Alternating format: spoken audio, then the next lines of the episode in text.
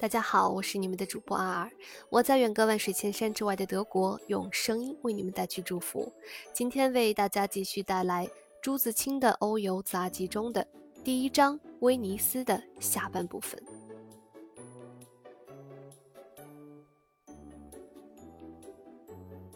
工业府里有好些名人的壁画和屋顶画，丁陶莱陀的大画《乐园》最著名。但更重要的是它建筑的价值。运河上有了这所房子，增加了不少颜色。这全然是哥西式，动工在九世纪初，以后屡次遭火，屡次重修。现在的据说还是原来的式样。最好看的是它的西南两面，西面斜对着圣马克方场，南面正在运河上。在运河里看，真像在画中。它也是三层。下两层是尖拱门，一眼看去无数的柱子。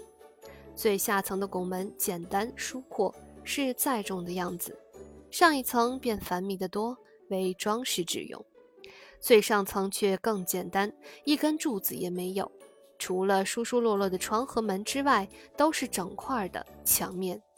墙面上用白的与玫瑰红的大理石砌成素朴的方纹，在日光里鲜明的像少女一般。威尼斯人真不愧着色的能手。这所房子从运河中看，好像在水里。下两层是玲珑的架子，上一层才是屋子。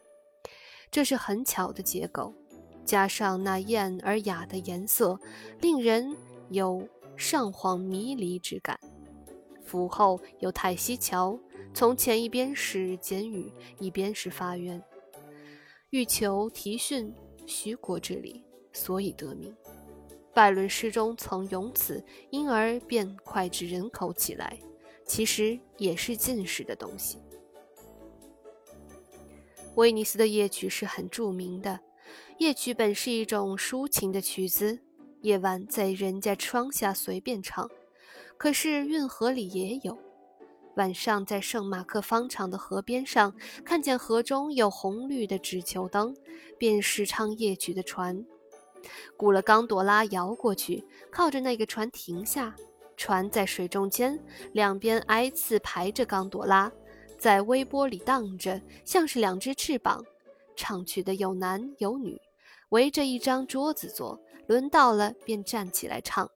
旁边有音乐和着，曲词自然是意大利语。意大利语语音据说最纯粹、最清朗，听起来似乎的确斩节些。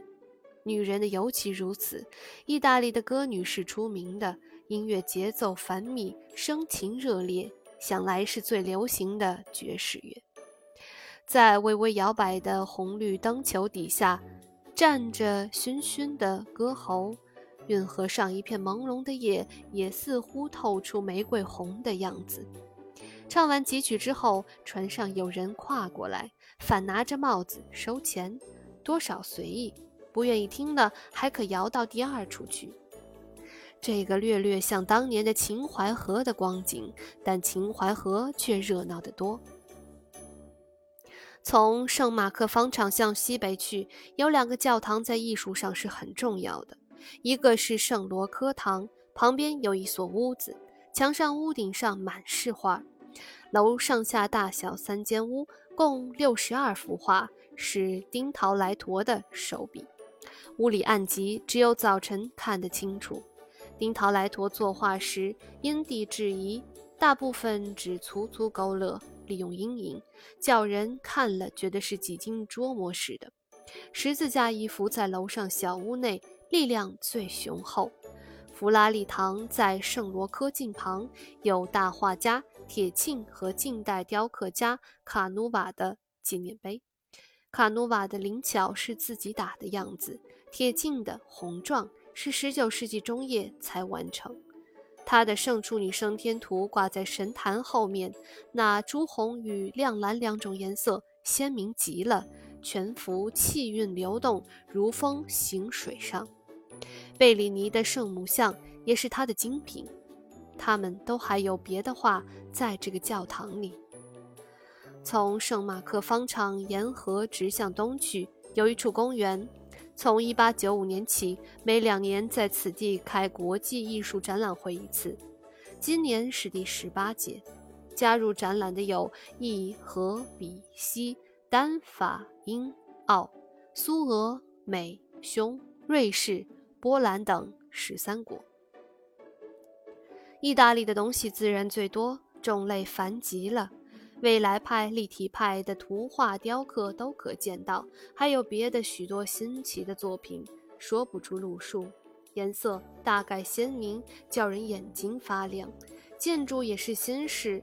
简洁不啰嗦，痛快之至。苏俄的作品不多，大概是工农生活的表现，兼有诚意和高兴的调子。他们也用鲜明的颜色，但显然没有很费心思在艺术上，作风老老实实，并不像牛犄角里寻找新奇的玩意儿。威尼斯的玻璃器皿、刻花皮件都是名产，以典丽风华盛。大理石小雕像是著名大品的缩本，出于名手的还有位。朱自清，一九三二年七月十三日作。朗读：二二。大家好，我是你们的主播阿尔，我在远隔万水千山之外的德国，用声音为你们带去祝福。